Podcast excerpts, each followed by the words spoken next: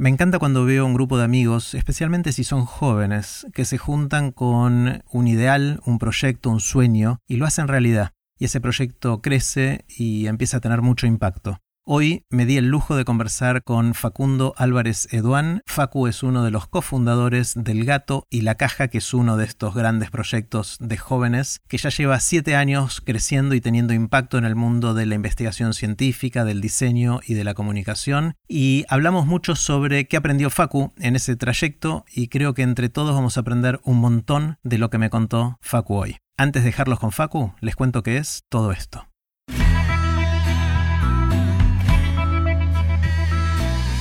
Esto es Aprender de Grandes, el podcast donde comparto lo que aprendo mientras intento aprender durante toda la vida y lo que converso con gente que admiro. Antes de dejarte con la conversación de hoy, te cuento que si querés seguir aprendiendo durante toda la vida, aparte de escuchar el podcast, podés también participar de los cursos que estoy dando. El objetivo es que desarrolles diversos superpoderes, como el de entender y mejorar tus hábitos, el de contagiar la pasión que sentís por tus ideas o proyectos a una persona o a diez mil, o el de poder aprender casi cualquier cosa durante toda la vida. Si te interesan los cursos de hábitos, de oratoria, de aprender a aprender y otros que vendrán, puedes ver toda la información en aprenderdegrandes.com. Puse los links de este episodio en aprenderdegrandes.com barra facu. Con ustedes, Facundo Álvarez Eduán. Hola Facu. Jerry, ¿cómo estás? Un placer conversar en, persona. Eh, después de tanto tiempo de virtualidad, eh, juntarnos me, encanta, me encanta. Y después de aquella primera vez que hablamos con vos, con Pablo y con Juan, que fue como hace cuatro años, eh, me quedé con ganas de hacerles más preguntas y en particular a vos hacerte más preguntas respecto a lo que están haciendo y lo que estás haciendo. Y en tu caso me encantaría saber qué aprendiste en estos ya siete años de aventuras gatunas, de hacer cosas con el gato y la caja, de tratando de hacer ciencia, de hacer investigación, de aplicar diseño, de comunicar y de tratar de, a través de esas tres grandes palancas, tener algo de, impacto. ¿Qué, ¿Qué aprendiste en el camino? Y en particular también, ¿Qué aprendiste respecto a generar comunidad alrededor de todo esto?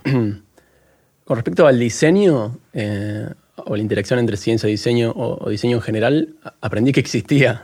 Claro, eh, para vos venís del palo de la ciencia. Nosotros en, en, Ciudad Universitaria de Buenos Aires tenemos el pabellón 1 y 2, lo recorremos todo el tiempo y después está el 3, lo único que sabemos del 3 es que si te pasas con el colectivo, tenés que volver una para atrás. Claro, esto para los que no saben, el 1 y el 2 es donde se estudian las ciencias exactas y naturales. Ahí está la gente que estudia física, biología, matemática, ciencias de la computación, ciencias de la atmósfera, química y alguna que otra carrera más. Y el pabellón 3 es la Facultad de Arquitectura y Urbanismo. Sí. Eh, la FADU. La FADU.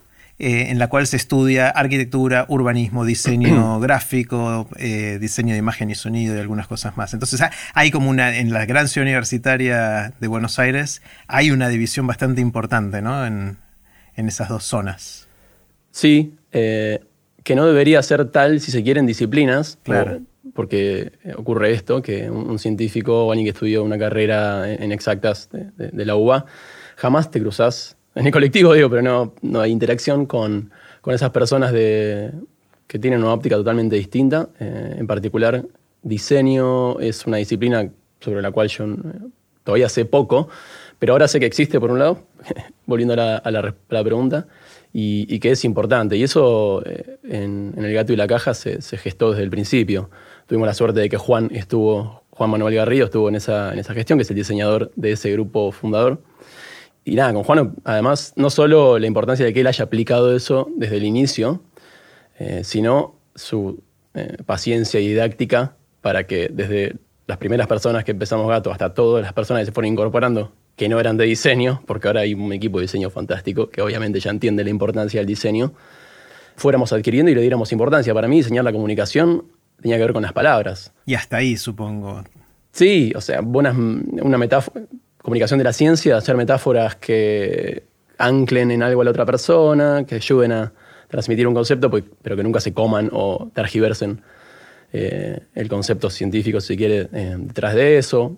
algunas herramientas, el humor, historias, el storytelling, todas esas cosas me eran intuitivas a la hora de comunicar, pero en dos palabras. Y bueno, con Juan y, a través del diseño, que de vuelta todavía lo estoy aprendiendo, eh, aprendimos un montón de cosas. Desde el diseño gráfico, para entender jerarquías de comunicación, narrativas que no tienen que ver solamente con las palabras, hasta el pensamiento de diseño, que eso lo aprendí mucho más recientemente y, de hecho tampoco es algo tan popular, porque recién ahora se están abriendo carreras de diseño en algunas facultades, eh, universidades. Entonces creo que incluso el diseño como disciplina, em, como forma de pensar los proyectos y, de tratar de resolver problemas, es algo bastante poco popular. Y sin embargo, todo, casi todo está diseñado. Puede estar mal diseñado, pero aunque no pensemos de manera desde la perspectiva de diseño, diseñamos, incluso uno en la carrera científica diseña experimentos, diseña cosas. Pero hay un montón de herramientas que vienen de las personas que, justamente se dedican al diseño como disciplina, eh, que creo que serían muy útiles de, enseñar en todas o casi todas las, carreras. Y nosotros tuvimos la suerte de cruzarnos con Juan desde el principio y que él ahora haya eh, desarrollado un equipo de diseño fantástico, enorme, que no, no hay solamente diseñadores gráficos, hay diseño de, UX, experiencia de usuario. Todo lo que hacemos en Gato está diseñado de alguna manera o pretende estarlo, desde la comunicación, los experimentos, eh, otras experiencias dentro de la página, el diseño de experiencias, justamente, ¿no? Como tratar de pensar eh, en qué querés generar en otra persona, qué querés lograr en ese sentido el diseño tiene un montón de, empatía y también de disolución un poco del ego, ¿no? Que también creo que comparte con la comunicación. Y eso también lo, fui aprendiendo de, intentar transmitir ciencia de manera efectiva, como uno viene con una idea de yo quiero contar esto, esto es importante, esta es eh, la evidencia, y, pero vos tenés que entender del otro lado qué, la persona que está dispuesta a, aceptar, empatizar, tratar de anclar con algo que le sea eh, mucho más eh, tangible que, tu idea, que aprendí de alguna manera que a veces es más importante ganar en el sentido de eh, el éxito, en este caso sería como que un concepto se transmita de manera eficiente a tener razón. tener razón la tenés vos. Cuando ganas en el sentido de que una idea lográs que se expanda, es algo que, es compartido y que además es mucho más eficiente y es lo que querés lograr, porque en el fondo no querés que lo que vos decís te digan, ah, sí, ahora te entiendo, ahora te creo. No, vos querés que esa idea, si crees en esa idea, querés que se expanda. De hecho, hasta querés que se discuta, querés que más personas se fijen si esa idea es tan cierta como vos crees. Eh, entonces, hay, una cosa de tratar de, de, no morir en la tuya, en la comunicación, lo cual no quiere decir que todas las ideas sean válidas las ideas se discuten sin piedad, pero eh, solemos caer en muchos sesgos, ataques personales, eh, sesgos identitarios y un montón de cosas en donde la conversación se fue de lo principal que era discutir eh, las ideas. Y eso también lo aprendí mucho con la comunidad de gato. También que nosotros intentamos generar ese contexto. Pero en esa comunidad, de golpe nos encontramos con, bueno, primero que había muchas personas que pensaban como yo y yo no sabía, ¿no? Esa cosa cuando caes en un recital de la primera vez que llega una, que va una banda de afuera, una banda de afuera viaja por ahí a tu país, y dices, ah, somos un montón, yo pensé que solo. Y todos conocen las letras y cantan. Y... E-, ese sentimiento de comunidad que es hermoso, eh, súper tribal, pero tribal en el buen sentido. Viste que hay algunas cosas del tribalismo que son horribles, como eh, la otredad, ¿no? y bueno, cosas que seguramente debes haber hablado en algún momento con, con Guada, con. Eh, pero hay cosas hermosas del, tribalismo, el sentimiento de, comunidad, eh, de todos estar haciendo la misma, misma cosa, creer en lo mismo, tener los mismos valores de alguna manera. Eh, entonces un poco sentí eso y también sentí que había personas que no pensaban como yo, pero que en el fondo compartíamos valores. Entonces también aprendí que había mucha gente que no pensaba como yo, pero con la que se podía hablar con la que compartía muchas más eh, cosas de las que yo pensaba. Creo que intuitivamente, y, esta es una de las cosas que me hubiera gustado saber antes, eh, no sé si tiene que ver con este proyecto en particular o con la madurez o el, avance de los años, pero fui incorporando la idea de complejidad, digamos, ¿no? tratar de no caer en el blanco y negro, sin justificar cosas en las que estoy totalmente en desacuerdo, pero sí tratar tratando de ir al fondo de por qué alguien piensa o es capaz de hacer cosas que a mí me parecerían, por ejemplo, aberrantes y, y no pensar que la otra persona lo hace porque es mala o porque es ignorante, sino porque, bueno, hay mil razones ¿no? por las cuales las personas somos distintas, desde la biología hasta nuestro contexto, nuestro crecimiento, y siendo todas esas, eh, todas esas dimensiones diferentes para cada persona, obviamente vamos a pensar todos distintos. Entonces, en ese sentido soy muy de, pensar que el otro en principio es bueno y que puede estar confundido según lo que yo pienso, quizás, que es estar confundido respecto a una idea, eh, pero no es que elige una mala idea, lo que yo puedo decir que es una mala idea, sino que las personas se encuentran con sus ideas eh, y además tenemos miedos, compartimos un montón de cosas que también nos llevan a pensar de cierta manera y, los miedos los compartimos todos. Entonces, eh, no sé, para mí poder encontrar esa comunidad en donde es como un oasis, en donde se puede hacer una pregunta boluda o eh, que quizás es políticamente incorrecta, pero no quiere serlo. Simplemente tengo una duda, hay algo que no entiendo. Y, creo que se da mucho, se está dando mucho últimamente, en donde las personas cada vez preguntamos menos, porque está todo muy crispado y... Da miedo preguntar. Da miedo preguntar. Y obviamente hay gente mala leche que eh, pregunta estupideces en términos morales, como tipo, no, sé, eh, che, hay que respetar a los homosexuales. Digo, no, no digo que, que podés preguntar cualquier cosa. Hay, hay, cosas que están saldadas. Y si, lo, si preguntás eso, digo, tenés que tener una buena, una buena razón. O sea, no. Pero hay otras preguntas que quizás son obvias para un grupo, pero no tanto para otras. Y el hecho de que solamente preguntar eh, te lleve a ser atacado o atacada es un poco desalentador de, de la conversación y genera eh, inseguridad psicológica. Me acuerdo de esta, ¿viste el estudio este de Google que hicieron hace poco? No sé si lo hizo Google o lo hizo alguien de afuera. Trataban de estudiar los equipos más eficientes. No sé cuál era la manera de la, medida de eficiencia, pero en resumen, lo que encontraron era que eran los equipos en donde había más seguridad psicológica. Y esto era en donde todas las personas eh, sentían que podían hablar, podían tirar una idea, podían preguntar. Y eso, una forma de medirlo era que estaba bastante distribuida la palabra. No es que dos o tres hablaban y el resto capaz que quería decir algo y no sé, por miedo o por inhibición o por miedo que le digan, la verdad que se digas una estupidez, eh, se callaban. Entonces, los grupos más eficientes son los grupos en donde las personas se sienten seguras psicológicamente. Creo que hay un poco de, de eso, por lo menos en Internet o en ciertos ámbitos. Esto es toda una generalización, estamos todos embebidos en nuestra burbuja virtual y andás a ver, ¿no? ¿Cuál es la, cuáles son todas las realidades pero una que yo veo es esto, que, desde varios lugares, obviamente hay lugares con los que, a pesar de que les critico esto, que comulgo mucho más con sus ideas, eh, digamos, no, no, tengo una discusión por ahí de valores o de, qué es lo que queremos, sino de cómo lo estamos llevando adelante. Em, y también ahí empatizar con, con, ese cómo que uno cree que es equivocado, porque yo también hace un par de años comunicaba de manera mucho menos empática, Em, creyendo que lo importante era lo que yo quería decir y no cómo repercutía en el otro, querer tener razón en vez de ganar en términos de, bueno, construyamos una, idea eh, en conjunto.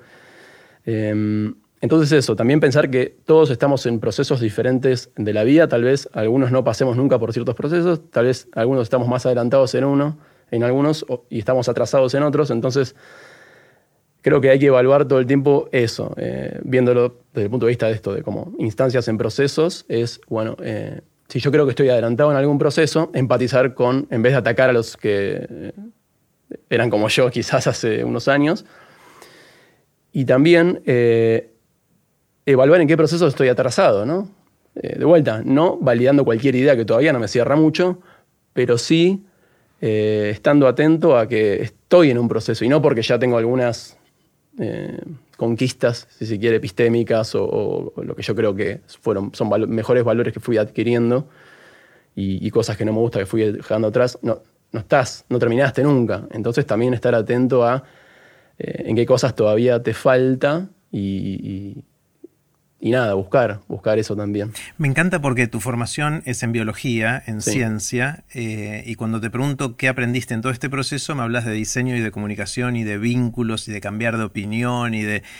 Eh, está buenísimo, está buenísimo porque mm, de alguna manera mi resumen es que el gato te enseñó cosas nuevas. Totalmente. O sea, vivir en este... En este ecosistema o como quieras llamarlo, en este colectivo, en esta comunidad, eh, te expuso a temas que quizás antes con la mente de biólogo y con la de formación profesional, de estar muy enfocado en lo que hace de manera estereotípica un biólogo, No, está ahí y de repente está, Y no hablaste de ciencia dura eh, en, tu respuesta ahora que aprendiste en estos años. ¿no? Seguramente hay algo de eso, pero no es lo que primero te salió. Eh, desde la ciencia dura aprendí obviamente a hacer investigación, pero incluso la investigación que hacemos en general, a veces hacemos las cosas porque nos divierten también, es un poco de eso, ¿no? El, propósito de gato es decir, siempre decimos, con lo útil y lo agradable, ¿no? La ciencia tiene una función, creo yo, útil, que es eh, aportar a, resolver problemas de, la humanidad. Eh, porque puede, ¿no? Y creo que porque puede tiene que hacerlo, ¿no? No es que, no le estoy pidiendo algo que no puede hacer, no, no, estoy diciendo que eh, es tan potente para mejorar la vida de las personas que debe hacerlo. Para la ciencia no es una cosa, debemos hacerlo las personas. Em, pero, por otro lado, nos parece hermosa y, a veces nos gusta hinchar las pelotas, como, como decimos, hay que divertirse también y no todas las investigaciones que hacemos es tipo ah, para mejorar nuestra toma de decisiones. Y tampoco pretendemos contar ciencia solamente para eso, ¿no? Porque no, para eh, pensar mejor y pensamiento crítico, eso es importantísimo. Pero también eh, hay una cosa experiencial y romántica de existir eh, que, también te la, da un poco la perspectiva científica y nosotros también queremos hablar de eso. Eh, no todo el tiempo estás resolviendo problemas. Ni, como científico ni como ser humano. ¿Y cuáles son el, cuál es el tipo de ciencia que hacen para divertirse? Damos algún ejemplo. Menos de la que yo quisiera. Más que para divertirnos es para evaluar cosas por ahí del comportamiento de la mente humana. Ajá que no están tan conectadas a mejorar algún problema o a resolver algún problema. Simplemente eh, quiero, quiero saber cómo, no sé, cosas sobre introspección, como cosas más ligadas, seguramente tengan alguna implicancia, casi todo lo tiene, pero cosas muy conectadas a conocernos. Y bueno, si sirve para mejorar nuestra vida eh, personal y la, relación con el resto de las personas y, y lo colectivo, bienvenido. Buenísimo. Pero también eh, hay, hay, misterios eh, que tienen que ver con, la experiencia humana y ni que hablar con misterios que tienen que ver con lo cósmico, que, no tienen por qué ser útiles. No, no, útiles en el sentido de, resolver un problema, es simplemente wow.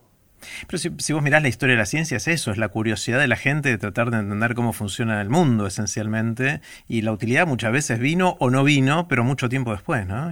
Totalmente. Em, y en ese sentido, bueno, hoy pensaba un poco también, eh, estuve encerrado 10 meses, eh, todos, pero bueno, yo me, tocó... En tu mono, en tu mono ambiente. En, mi mono ambiente. Ah, porque tuvimos una conversación por, por Instagram. Exactamente. Em, y retomé ahora, en enero, en diciembre, enero, el contacto con la naturaleza y también me, pasa eso que, creo que no compartimos lo suficiente o no hablamos lo suficiente. Por lo menos las personas, ahora voy a ser absolutamente porteñocéntrico, ni siquiera porteñocéntrico, eh, urbanocéntrico, gran ciudad, eh, de, lo alejados que estamos de, cosas de la naturaleza. Y yo, yo era muy escéptico de eso, ¿no? porque también hay mucha, mucho naturismo o naturalismo romántico. Sí, o, o, pseudocientífico, ¿viste? Como eh, la dieta palio, cosas como, como porque, porque es natural, es bueno. Y no necesariamente, un león es natural y no es bueno, y hay cosas artificiales que son fantásticas. Em, pero eh, estoy un poco más eh, flexible con ciertas cosas muy, muy elementales que tienen que ver con, y que las puedo justificar. Todavía no investigué mucho sobre esto, em, pero hay un estado subjetivo de estar en contacto con la naturaleza que yo no sé todas las explicaciones que tiene, que las debe tener. Se me ocurre, no sé, la capacidad de mirar más allá de una cuadra, un edificio. quizás tiene una explicación evolutiva que mirar eh, el panorama nos servía para ver si había peligros. Bueno, como la, psicología evolutiva son, son cuentos, algunos muy buenos, eh, pero no más que eso, no lo sé. Eh, o los sonidos. No me parece tan extraño que si tenemos estos cuerpos eh, y esta, esta genética, esta biología, que se fue seleccionando durante un montón de tiempo y hasta hace decenas o pocos cientos de años, tenía ciertos contextos, incluso en las, primeras civilizaciones, no era esto. Entonces tampoco me extraña que si me pasa el 60 eh, a todo lo que da por al lado con un motor gigante que no el 60 es un colectivo. Es un colectivo los que, no viven en Buenos Aires, estás, bien porteño céntrico. Bien, porteño céntrico. Si me pasa un colectivo, un camión o y me toca la bocina, algo que no existió en, toda la, historia, evolutiva. Y no me parece raro que mi cerebro de golpe dice, esto no tiene nada, esto no es natural, en el sentido, sí, eh, poniéndome a favor de la naturaleza. ¿Cuánto no es natural? No es natural no ver el horizonte, no es natural no ver la luz, bueno, la luz artificial, como nos afecta, hay un montón de cosas que creo que subestimamos, o yo subestimé mucho eh, durante mucho tiempo y creo que las, ahora las valoro mucho más porque encima las, los elementos positivos que tiene una ciudad como Polita, gigante, que son, vas al teatro, vas a escuchar música, vienen todas las bandas y no van a todas las ciudades, van a la ciudad grande de cada país, en pandemia no tenés nada de eso.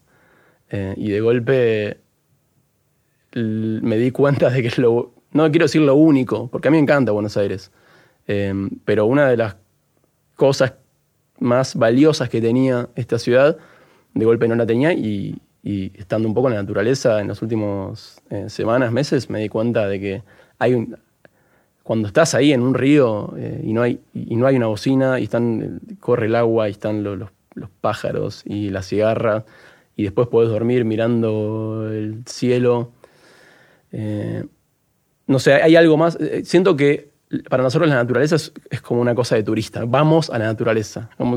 y, ¿Qué te pensás que sos? ¿De dónde saliste? ¿Creciste o creciste? Eh, no es, tampoco es desarrollo. evolucionamos, si se quiere, en esos contextos. Estamos hechos de eso. Vamos a la góndola y agarramos paquetes. No tenemos idea, como, si fuera una. Bueno, ese es otro tema también, ¿no? Nuestra conexión con la naturaleza, nuestra desconexión con la naturaleza en términos productivos. No tenemos idea de dónde. hace unos meses fui al, verdurero y le pido una, mm, una col, no me acuerdo cuál, qué col, y, se ve que estaba con una hoja que yo nunca la había visto así, ¿viste? Como, entonces le digo, ¿qué, es eso? Eh, le digo, no, yo quiero una, col. Y, y le arranca el tipo y me dice, es esto. Y me mira como diciendo, no tenés idea de lo que comes. Y me doy cuenta de eso. tenía razón. Tenía razón yo no digo que tendremos que estar en las granjas produciendo nuestro alimento. Lo que digo es que en muchas dimensiones hay una desconexión con la naturaleza, que por un lado es un problema eh, desde lo utilitario, porque en un momento, eh, nada, cambio climático, mm, abastecimiento de alimentos y todo lo que la naturaleza nos da como un servicio. Pero además, para mí, una cuestión psicológica, casi espiritual, te diría, de cómo nos sentimos en un contexto natural hay muchos tipos de contexto natural. Creo que, de hecho, es más fácil saber qué cosas no son naturales, porque tiene un sonido fuertísimo, olvídate, un luz todo, el día, y no. Em, poco contacto vincular.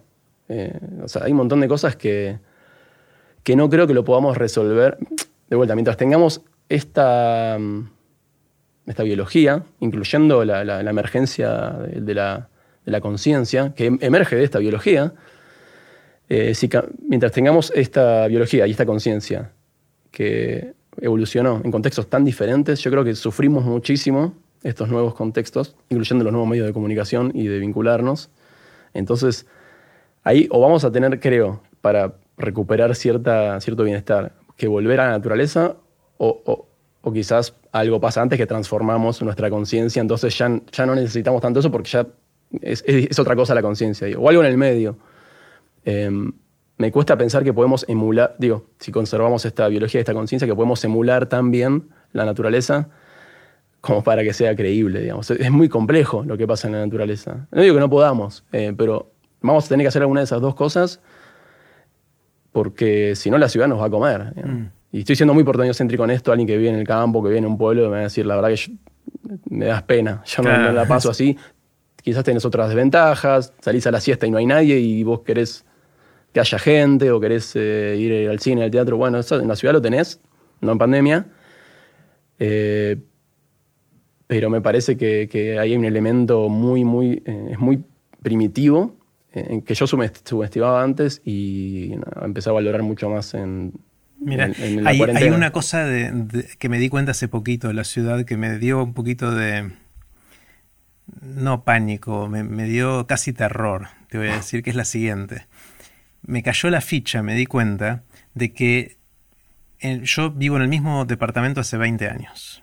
En un edificio, en un piso, tengo vecinos arriba, al costado, para un lado, para el otro. Y me di cuenta que hace 20 años duermo cada noche a dos metros de distancia del vecino del B o del piso de arriba o del piso de abajo, porque las habitaciones están más o menos ahí.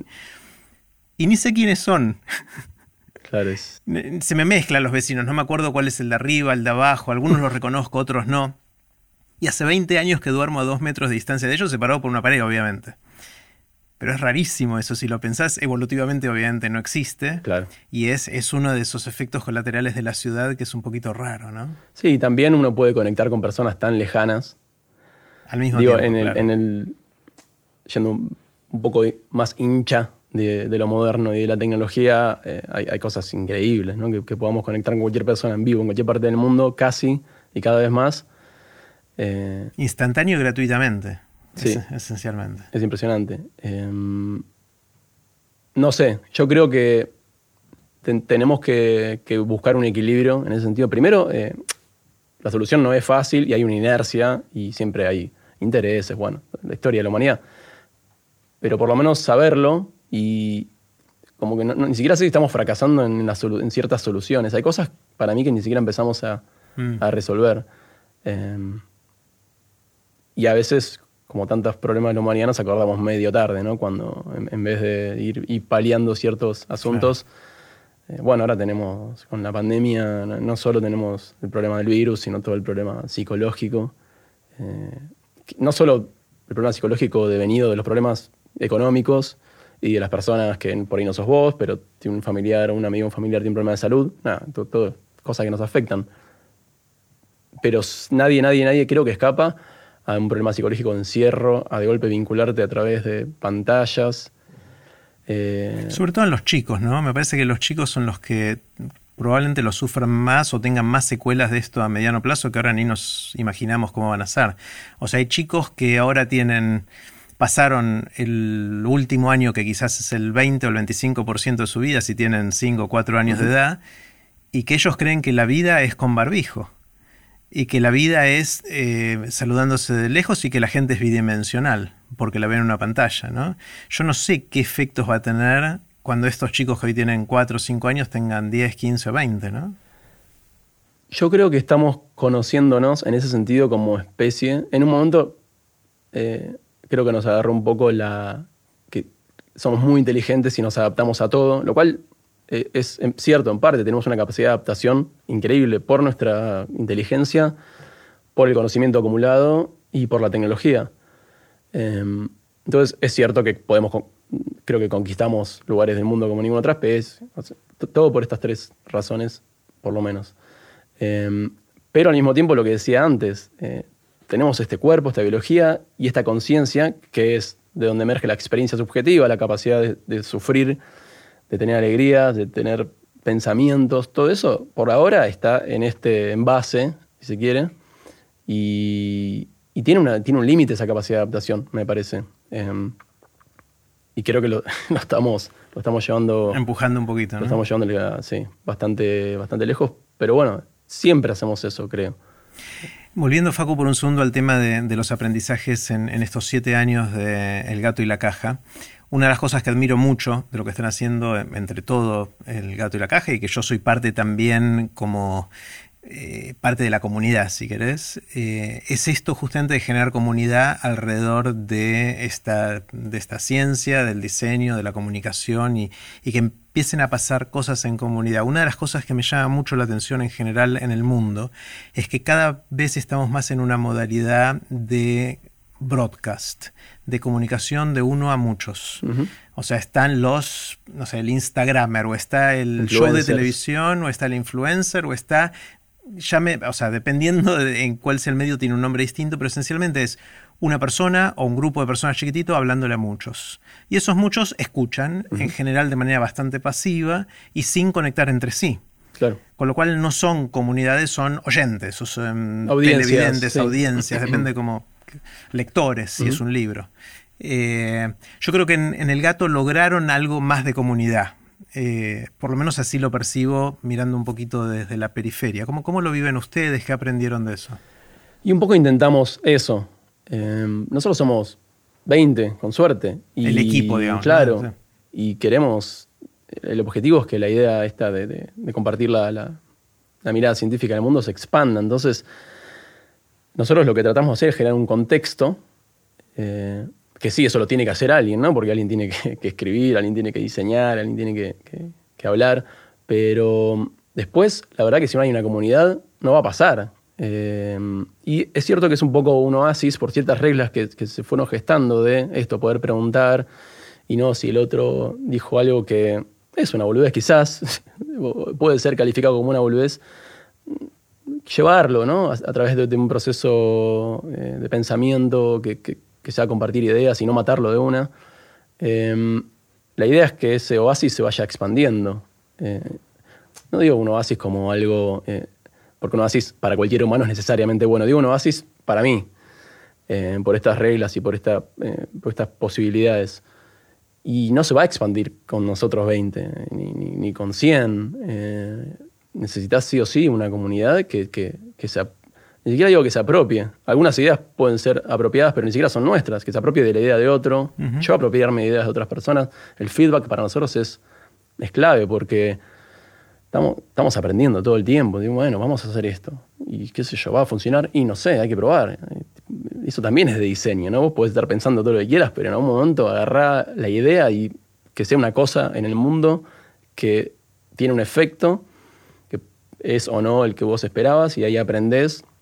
Y en ese sentido, la, comunidad es, parte esencial de eso. Y, nos expandimos también a través de, la comunidad. Y cuando digo nos expandimos, hablo más de esta idea eh, que ya ni siquiera es nuestra. no lo era. Creo que lo, si hay algo que hicimos es intentar generar un contexto y aprender todo lo que se puede de cómo se hace eso.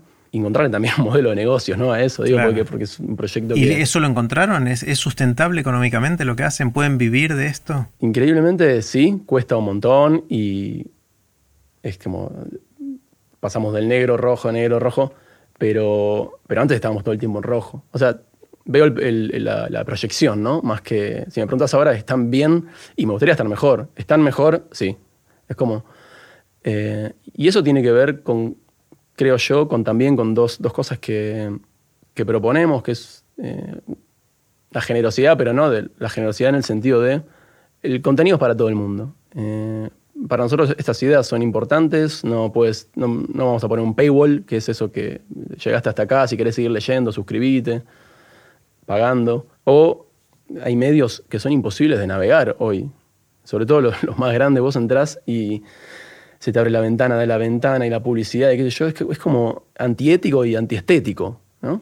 Em, entonces, nosotros en ese sentido sí queremos morir con la nuestra, que es ofrecer la mejor experiencia posible pero como toda cosa en un mundo capitalista tiene que tener un modelo de negocios. Eh, entonces intentamos ser muy, muy generosos con, el contenido, todo es libre, e intentamos convencer a las personas que se pueden suscribir, que eso lo hacemos justamente porque algunas de ellas, las que quieren y pueden, eh, pueden bancar económicamente todos los meses para que nosotros hagamos básicamente lo que hacemos y lo hagamos cada vez más grande y cada vez mejor. ¿Y los que eh, se suscriben reciben algo a cambio o es una donación que hacen?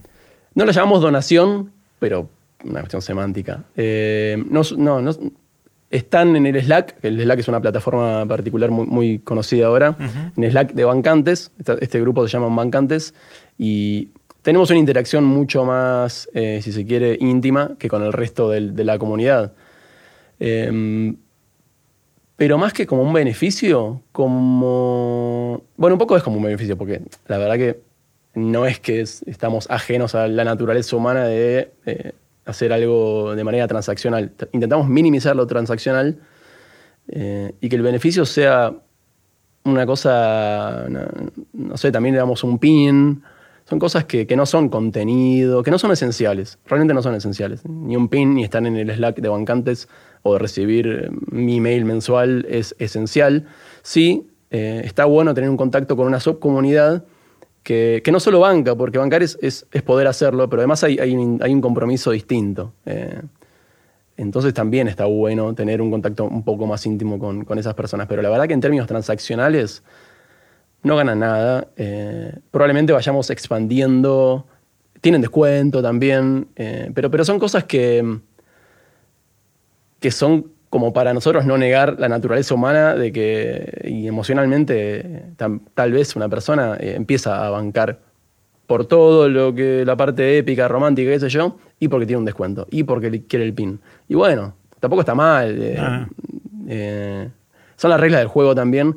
Nosotros tratamos de, jugar nuestro juego, pero, pero, tampoco jugar solos, ¿no? Alguna cosa de, de la naturaleza humana más transaccional utilizamos, pero pero el relato es el otro, es el, el bancar para que este proyecto sea. Sí, igual una de las cosas que nos pasa, sobre todo en nuestras culturas latinas o inclusive en, Argentina, es que mm, a lo largo del tiempo, sobre todo con el desarrollo de Internet, esperamos que todo sea gratis, que todos los contenidos, todas las experiencias sean gratis o algo muy parecido a gratis.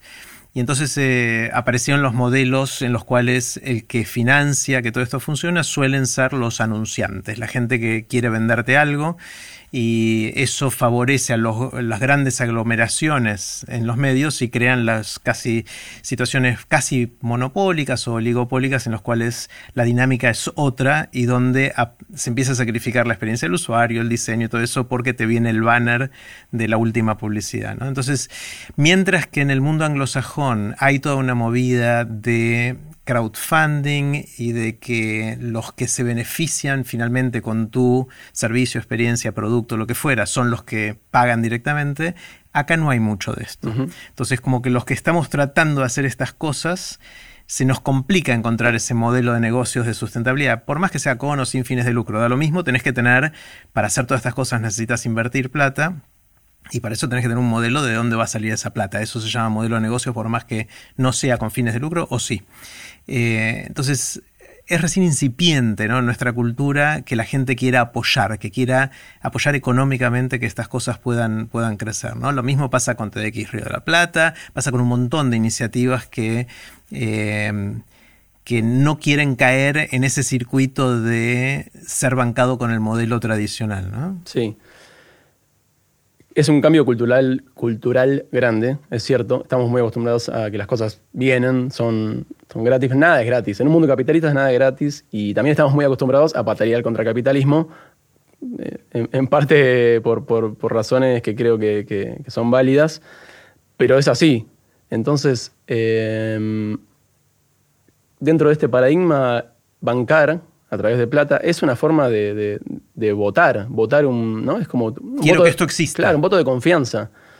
Eh, es un voto de confianza que nos ayuda a nosotros a, movernos. Es, para nosotros eh, la plata es combustible. Vos hablabas de modelo de negocio. Fíjate que si vos no estás más o menos dentro del mundo de, emprender y de cómo hacer que algo sea sustentable, pensás que eh, el concepto de modelo de negocios es cómo hago plata. Claro. Cómo genero profit, ¿no? Como rentabilidad. claro, como guita, rentabilidad.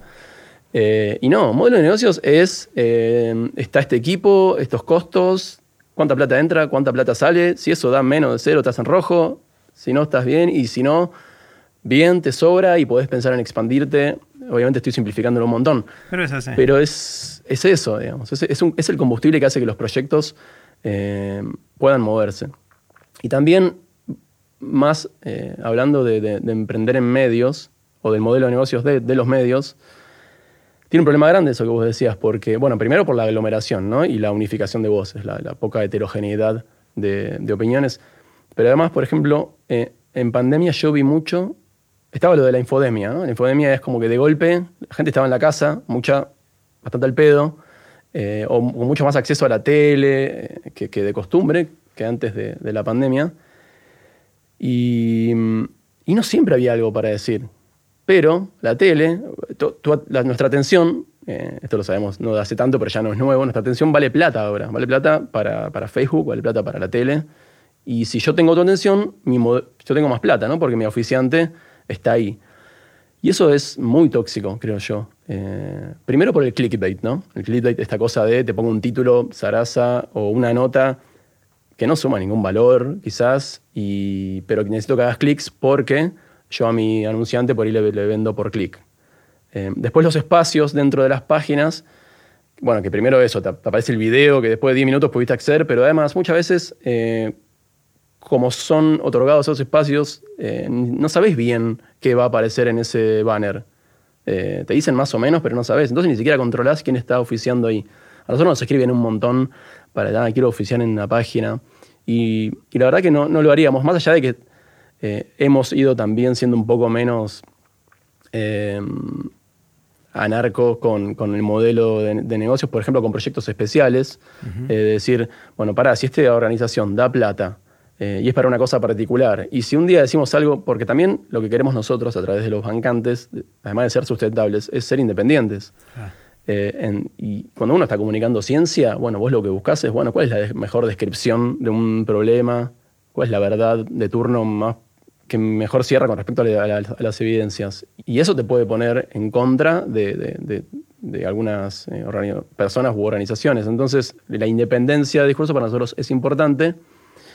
Y bueno, si, si tu anunciante de golpe no le gusta algo que dijiste y, eso es la mitad de tus ingresos, para decir algo, ¿qué vas a hacer? Eh, cagó tu modelo de negocios. Pero con un proyecto especial, primero tratás de que la persona que pone la plata, digamos, te cierre, o la persona, o la, nunca es una persona, es una entidad en general, eh, un subsidio, por ejemplo, que viene de, no sé, el Ministerio de Ciencia. Bueno, qué sé yo, sí, sí, sí si te pones a escarbar, no se salva nadie, ¿no? Eh, pero bueno, tenemos una forma de, justamente decirle a los bancantes, che, entró esta plata, es para hacer esto en particular, porque hay proyectos que no los vas a hacer de apuchitos. Hay cosas que son muy caras, un audiovisual, un viaje, un experimento, una experiencia enriquecida web son caras. Entonces podemos esperar y ver si en 10 años sumamos la cantidad de suscriptores o decir, bueno, para esto en particular pedimos esto, no tenemos ningún conflicto ético con esta organización que nos está dando la plata y si hubiera uno en algún momento, listo. Nunca más hacemos algo con vos, pero el proyecto queda perfecto porque la gran mayoría de nuestros ingresos entran por personas individuales o porque nos compran libros o porque bancan por mes. Eh, sí, eh, le hemos agregado últimamente esto de, che, y si queremos hacer una cosa como un, moonshot que no nos va a alcanzar nunca la plata, eh, ahora sí le estamos tirando entonces, además porque hay un montón de, plata mm, potencial que no tiene sentido, digamos, si no te la dan a vos, se la van a dar a alguien. Y hay organizaciones que tampoco son tan, tan cuestionables. Entonces es como que en algún momento te, no puede ser tan, tan trosco toda la vida. Y, y bueno, estamos quizás... Eh, Flexibilizando sin transar con los valores más profundos. Exactamente. Y es un desafío interesante también, porque hay grises, eh, es un problema nuevo, eh, en el buen sentido, un desafío nuevo que al crecer en una organización te enfrentas a esas cosas y, bueno, siempre aparece. Cualquier cambio de escala o cambio de fase en la madurez o en la, en la evolución de una organización te trae desafíos nuevos. Facu, de las investigaciones científicas que hicieron que introdujeron algo muy interesante y que está funcionando espectacular, que son estos experimentos masivos que en general tienen alguna pata social, de vínculos, de, de comportamiento, es mucho de lo, que, de lo que están estudiando y que lograron crear esta plataforma en que montan un experimento online y tienen, no sé, decenas de miles, cien mil respuestas para una cosa que probablemente hay pocos lugares en el mundo que puedan lograr o pocas plataformas que puedan lograr esto. De todos los resultados que obtuvieron hasta ahora, contame alguno, alguno que te divierta, que te parezca que te haya sorprendido. Mira, uno de los que más me gusta es uno que todavía está en proceso de deshilacharse un poco, eh, pero tiene mucho que ver con uno que hicimos en, el TEDx, que después hicimos uno o dos experimentos más que estamos tratando de publicar. Eh, ah, bueno, estamos en el paper. Sí, claro. Eh, bueno, eso me encanta a mí, la idea de, que los grupos, vamos a tratar de, resumirlo, de que a la hora de ponernos de acuerdo entre personas, los grupos que más probabilidad tienen de ponerse de acuerdo frente a un tema son los grupos que tienen lo que, se, lo que llamamos los grises de alta confianza. Personas que están muy seguras eh, de que su opinión es no es polarizada. Alguien que no, no opina ni cero ni diez con respecto, o sea, no está ni muy en contra ni muy a favor de un tema, está en el medio, pero además preguntábamos la confianza, que es, ok, yo te pregunto no solo qué opinas sobre algo, sino cuánto confías en esa opinión que, acabas de dar. Hay un grupo de personas que pone muy alta su confianza con respecto a una opinión que no es polarizada. Y eso es re interesante. Eh, hay personas que están muy seguras de que las cosas son complejas. Están muy seguras de que no están seguras. Y eso, eh, por mecanismos que estamos justamente con eh, investigaciones subsiguientes tratando de, mm, averiguar, de, entender, eh, es lo que genera aparentemente que grupos tengan más posibilidad de ponerse de acuerdo. Una especie de, mm, antigrieta, esta persona eh, con, alta confianza en su duda. Y creo que falta mucho de eso, ¿no? estamos con, todo el tiempo tratando de entender de qué lado estamos. Como siempre hay lados, ¿no? sí, sí, sí. Y a veces hay lados, digo, no, no digo que, todo es. Eh, eh, todos somos grises y no hay que tener posturas firmes en algunas cosas. En algunas cosas, o sea, yo soy, progresista, pero llamativamente en algunas cosas creo que todos somos conservadores, ¿no? En el sentido de... Es casi naturaleza humana. Sí, pero, pero conservador progresista, quiero decir, hay derechos adquiridos ah que digo, no, no quiero cuestionar, ¿no? Eh, no, no que, soy, que soy conservador, que quiero que se conserven. Eh, en ese sentido, decía. Sí, sí, sí. Y todavía hay un montón de cosas que faltan resolver y creo que se pueden y por eso soy progresista y, optimista, aunque no creo que, que, sea magia, digamos. Eh, tengo cierta confianza en la naturaleza humana porque mm, creo que hay ciertas verdades morales, si se quieren, que como toda verdad en algún momento eh, no se puede tapar el, sol con la mano, en algún momento va a salir a, la luz. Así como eh, si la Tierra gira alrededor del Sol, como siempre, en algún momento alguien lo iba a averiguar, por más que todo, si, avanza, si la humanidad sigue y sigue eh, el desarrollo tecnológico y, cultural, eso en algún momento se va a saber, no, no, podés negar eso. Creo que pasa algo parecido, mucho... Mm, mucho más discutibles probablemente, pero yo confío en que hay verdades morales y que, por ejemplo, la idea de disminuir el sufrimiento de los seres sintientes va a ser una idea cada vez más popular, no menos. Pero puede fallar, digamos. O sea, y volviendo a que tenemos, esto creo que lo, hablábamos en el vivo de, Instagram, el poder de las ideas para bien y para mal. Volviendo a que tenemos esta biología y de esta biología emerge la conciencia. Esta biología es igual a, muy parecida a la biología que hizo que, logró atrocidades a lo largo de, la historia. Y por eso también hablábamos eh, aquella vez de, tratar de pensar la historia eh, de manera mm, en, primera persona, del plural, como nos pasó, ¿no? No es que le pasó a un grupo de humanos, no. Nos pasó éramos, seres humanos. Claro. Me encanta ver la historia en ese, sentido de la humanidad, de la vida, también entendernos como seres vivos que, están en esta etapa de, la evolución y bueno, también, como, si que quiere de manera más, cósmica, eh, también somos el resultado de, cómo se desarrolla el universo, ¿no? Porque también a veces, eh, así como nos escindimos de la naturaleza, como vamos a la naturaleza, como eh, está el universo, ¿no? El cosmos, como si no fuéramos parte del cosmos. hay una cosa ahí quizás medio, no quiero caer en cosas New Age, pero hay una cosa ahí una espiritualidad escéptica, si se quiere, o agnóstica, eh, o secular, que, creo que también hay que retomar, sobre todo en las personas que no, por ahí que no, no, nos reconocemos con partidos únicos, eh, políticos, religiones, eh, instituciones clásicas que, tienden a tener ciertos dogmas. Creo que podemos encontrar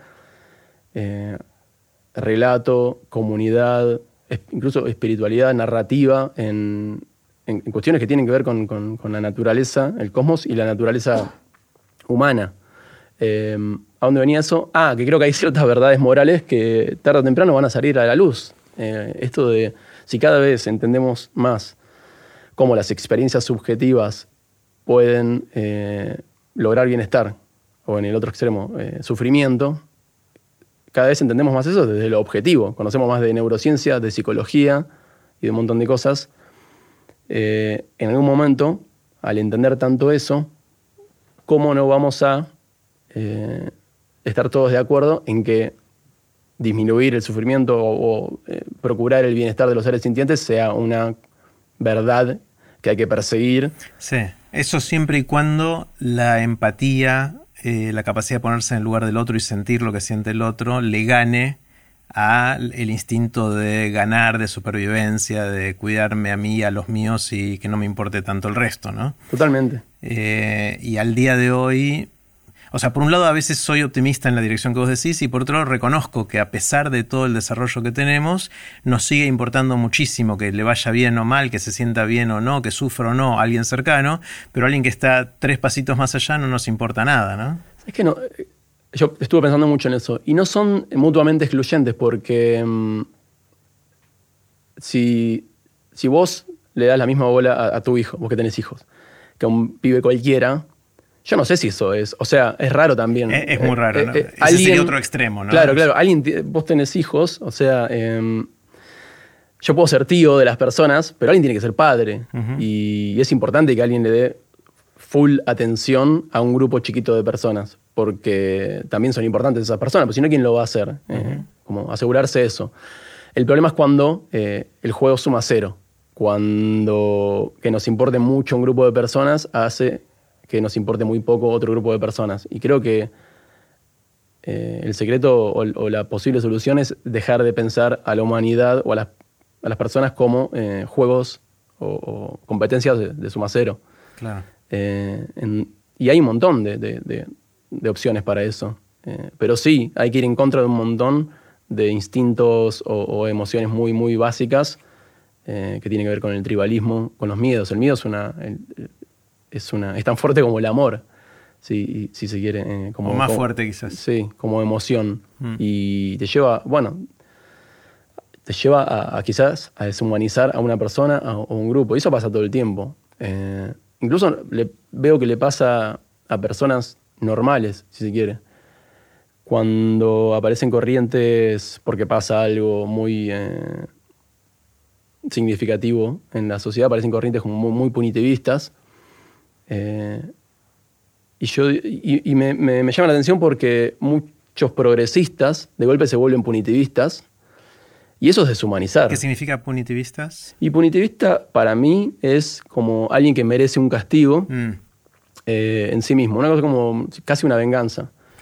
Eh, y quizás en esto pienso muy diferente a, la mayoría de las personas, pero volviendo a esto de la biología y que somos el resultado de nuestros genes y de los contextos, no sé hasta qué punto yo trato de ser bueno porque lo decido o porque simplemente mis genes y mi historia y mi contexto eh, me llevaron a eso. Para mí, no matar a alguien es obvio. Y entonces, si alguien mata a alguien o alguien viola a alguien, me parece tan eh, extraño que a mí me parece obvio que esa persona tiene un problema mental. Como, como si vos estuvieras viendo una visión acá. Eh, me parece obvio que tenés un, problema y lo voy a entender como tal. Eh, entonces me parece que a veces la construcción del malo, ¿viste?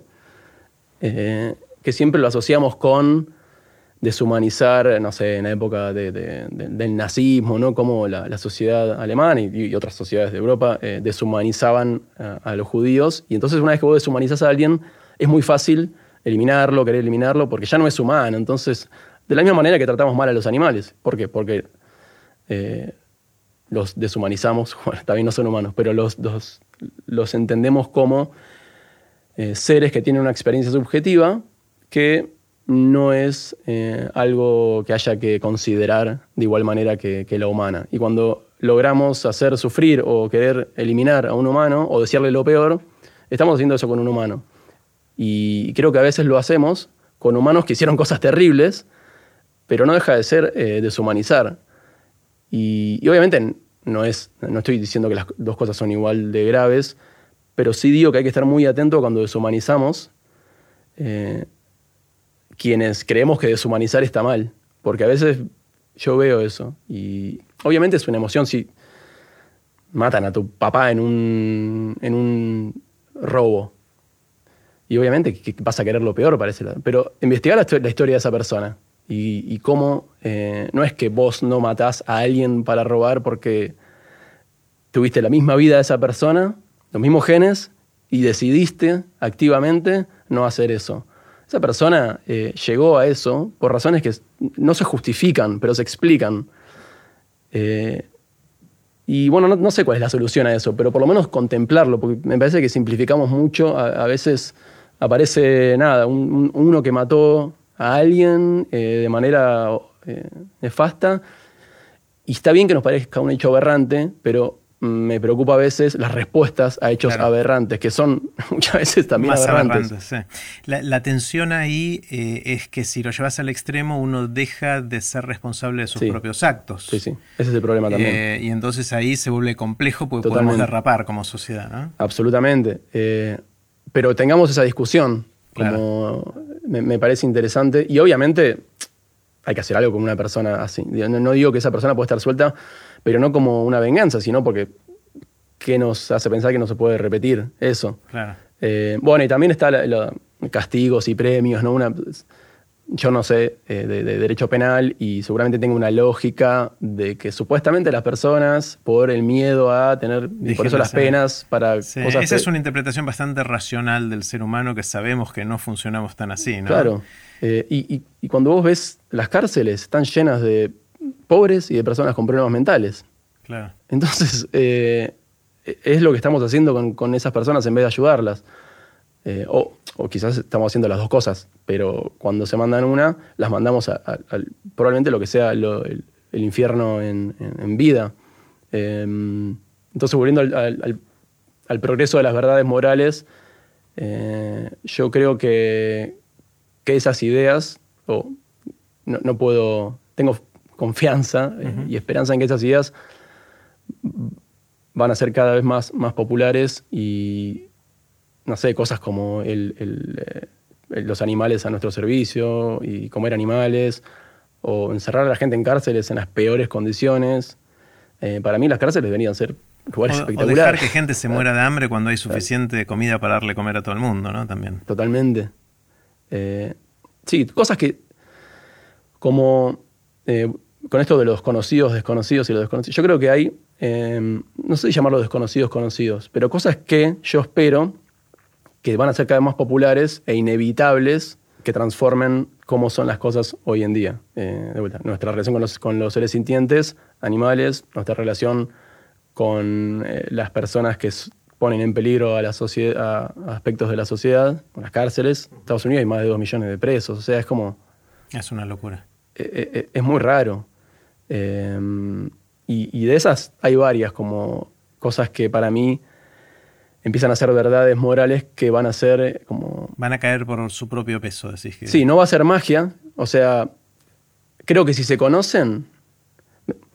Me parece que nosotros podemos comer carne de la manera que la comemos porque nadie tiene que ir a matar a una vaca. Claro, Entonces, si fueras alguna vez a hacerlo, nunca más comes carne. Exacto. Entonces, mucho de nuestros... Em, eh, pifies morales, si se quieren, tienen que ver con que no, con, con que no sabemos o con que no queremos saber. Pero de vuelta, cuando cada vez sea más conocida, creo que una cosa buena que tiene Internet eh, es el acceso a la información. Obviamente no siempre se da así, pero yo creo que las verdades morales o epistémicas, digamos, o del mundo natural no, eh, no moral, si se quiere, tarde o temprano van a salir a la luz, entonces es como que yo soy optimista, pero no, no creo que sea magia, digamos.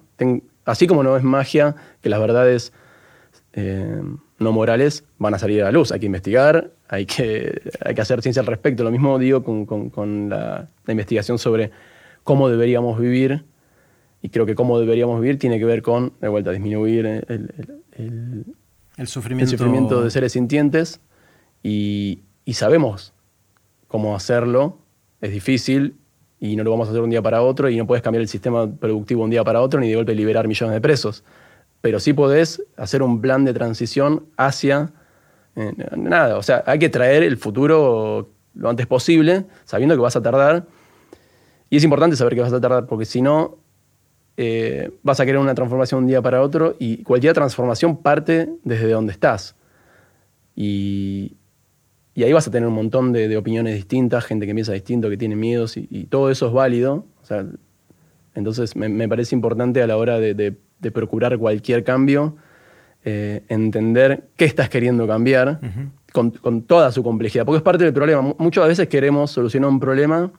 Eh, a ver si se me ocurre. Con la varita mágica, con una acción. Claro, algún ejemplo, es, no sé. Em, bueno, uno es el de la pobreza, que obviamente es uno de los problemas sistémicos más profundos que tenemos y que es que tiene un montón de variables, un montón de causas y no es que hay una palanca que moves y de repente estamos bien, ¿no? Y claro, eso me, trae la idea de complejidad, de, que no es vos tocas una cosa y se toca todo y, es muy importante, creo que eso es un concepto que nos deberían enseñar también, así como el diseño. Eh, las, los sistemas complejos. Sí, sistemas complejos. O sea, cómo las cosas. Pero, pero sin caer en. Es complejo, ¿viste la frase como es complejo, entonces no hacemos nada? No, hagamos. Pero entendamos que van a aparecer, que, hay muchos más elementos probablemente de los que consideramos que tocando estos que ya vimos, se van a mover otros, van a aparecer. Eh, y eso me, parece clave. Entonces, eh, me parece que hay que ser un poco más realista a la hora de transformar que no quiere decir conformismo, es esto es así y entender qué incluye el así, que va a incluir todas las cosas que no te gustan, pero que son parte, solo puedes partir desde donde estás, para una transformación personal o más eh, o social, em, sin justificar de dónde... Obviamente hay una cosa que querés cambiar, estás en contra de eso, pero estar en contra de eso no quiere, decir que querés ir hacia, otro lugar, no negarlo en este momento. Claro. Eh, y eso creo que tiene que ver un poco con, con complejidad, con asumir los problemas enteros porque no vas a poder cambiar el problema si no, porque estás, eh, te pensás que estás resolviendo un problema que en realidad eso no es el problema que quieres resolver y eso te lo vas a encontrar tarde o temprano, el problema entero, digamos. Claro. Lo que me encanta, Facu, del gato y la caja es que están creando un ecosistema y una maquinaria asociada a ese ecosistema para avanzar la frontera de todo lo que estamos hablando ahora, ¿no? De, usar la, ciencia, el diseño y la comunicación para tratar de mover un poquito la aguja en, esa dirección eh, que conversamos. Y me encantaría saber qué pensás que haría falta para que el impacto que tengan se multiplique por 100 o por 1000. ¿Qué, es lo que falta? Para que el gato tenga mil veces el impacto que tiene hoy en los próximos años? Es una buena pregunta. Eh, plata seguro, porque cualquier cosa que hagamos, o sea, si queremos es multiplicar... parte del combustible que necesitamos. Claro, vamos a tener más equipo, hay que pagar los alquileres, así que, bueno, las cosas eh, triviales como, como, el dinero, seguro. Eh, también paciencia, volviendo a lo, de antes, eh, entender que hay una velocidad de crecimiento que quizás es, eh, es más lenta de la que uno quisiera, de, la ansiedad, pero tal vez es la mejor, porque vas aprendiendo y, ese feedback permanente también te ayuda a corregir y no pegar saltos gigantes de golpe eh, sin haber aprendido. Llegar a un lugar en donde te falta mucha información para el lugar al que llegaste. Entonces yo creo que Em, paso lento pero firme.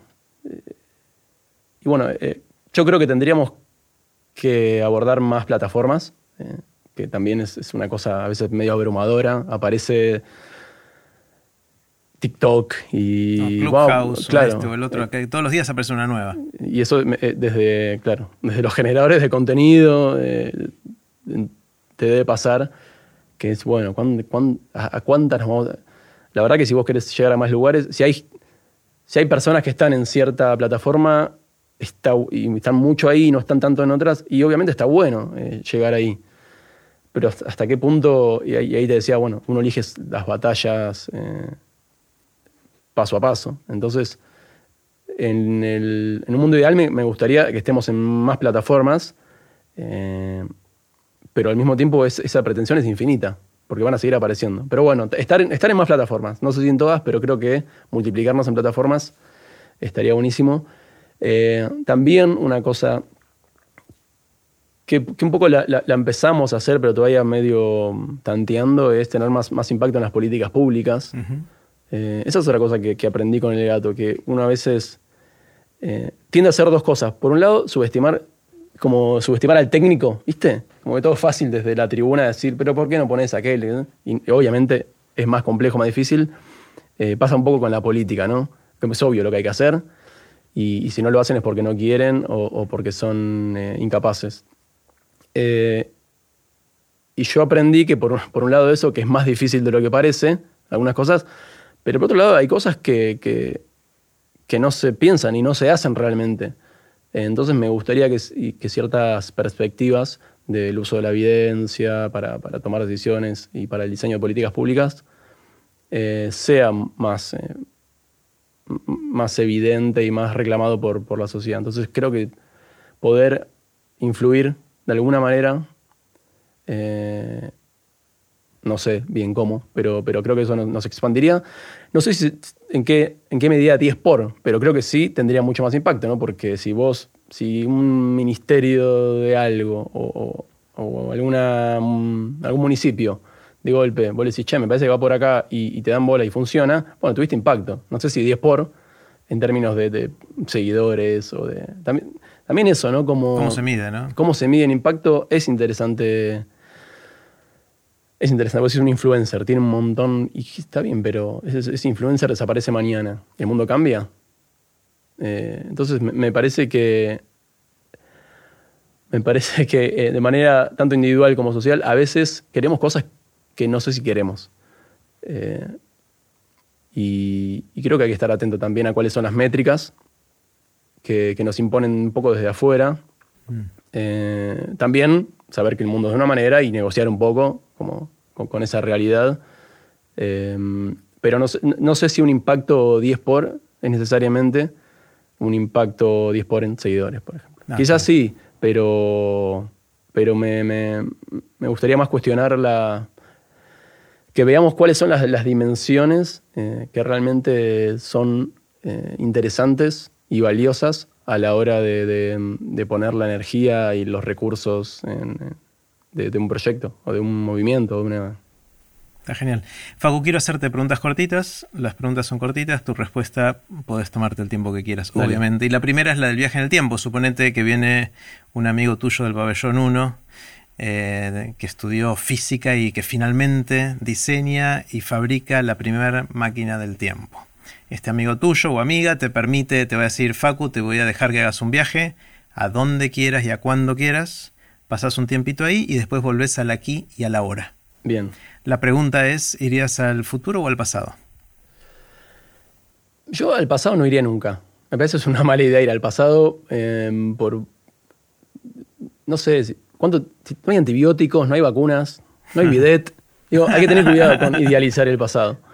Em, porque la modernidad tiene cosas que son muy, muy cómodas. Em, y además lo puedo leer, digo, son cosas que no es lo mismo estar ahí y vivirlo, pero si es por lo que pasó, tengo acceso a eso. Ahora, eso me lleva a responder que iría al futuro, porque realmente no hay manera de saber nada sobre el futuro porque no sucedió. Igual es un experimento mental, ¿no? Pero. Y al futuro iría. el orden de magnitud, 100 años. Porque si, son 50, eh, creo que podría estar vivo. Sería difícil, pero ponerle que estoy vivo en 50 años. Entonces lo voy a ver. Y si son 1000, eh, no sé si voy a entender a algo. Entonces, me parece que eh, si uno vive 80, 90 años, no sé, y le sumo 50 más, es como, son los 50 más que me llevarían a ver cómo sigue algunas cosas que me interesaban antes de morirme. Y, y nada, iría al futuro porque quiero ver cómo sigue la, la, es la curiosidad. La, película de la humanidad. Es como... Eh, cómo, se resolvieron algunos problemas, si hubo o no progreso, si estas ideas que digo de que, creo que, las verdades morales y, mm, materiales o, físicas del mundo eh, indefectiblemente van a salir a la luz tarde o temprano. Eh, es la curiosidad de ver, de ver todo eso. Y, mm, y si no sucedió, también ver por qué no sucedió. E, es como que es un problema que me parece... No sé si, hay un problema más interesante hmm. que los problemas que tiene la humanidad, porque es muy raro que todo el mundo quiera más o menos lo mismo y no siempre lo logremos. Entonces es como hay una complejidad ahí que creo yo nos puede llevar a, un buen lugar o con, sus valles, ¿no? Porque la, aunque haya progreso, hay, creo que la humanidad son tres para adelante, dos para atrás a veces, pero, pero en suma siempre creo que es para adelante. Entonces quiero saber hasta dónde llega eso, entendiendo algo, porque sean mil años. además, eh, en términos reales, eh, no sé si vamos a llegar a vivir mil años eh, como humanidad. Como, humanidad. Y los, los, eh, las amenazas existenciales provocadas o no por, por, el ser humano son cada vez más. Eh, entonces, está eso también. Que tarde o temprano nos va a pasar una serie, una cosa seria y que, que va a poner en riesgo nuestra sí. supervivencia. Total o parcial. Y que si es parcial es un garrón también, porque de golpe... Va a haber mucho dolor y mucho... Sí, mucha, mucha pérdida, no sé, anda a saber cuántos años podemos llegar a, a, trazar y, no sé, ponerle que de golpe desaparece la mitad de la humanidad. Es un evento histórico que no sé si quiero vivir. Claro. Eh, pero no. Hoy sería raro, por ejemplo, una catastrófica hora es que se apague Internet y que no se pueda volver a encender, por la razón que fuera. Hoy dejaría de funcionar el mundo. Em, em, o sea. Sí. Todo. Ni, ni, ni, los aviones, ni el sistema financiero, ni nada funcionaría. No, no, colapsa todo. Colapsa todo mal. Horas, días. Sí sí, sí, sí, Yo, las cadenas de comida, o sea, la gente se empezaría a morir de hambre si hoy colapsa Internet. En las ciudades, sobre todo. Eso, eso es reinteresante. Porque si vos estás en el campo, bueno, obviamente no va a faltar mucho para que los que estamos en la ciudad nos vayamos a, a matarte la, a comer la soja. Pero eh, sí, en las ciudades sería, sería catastrófico.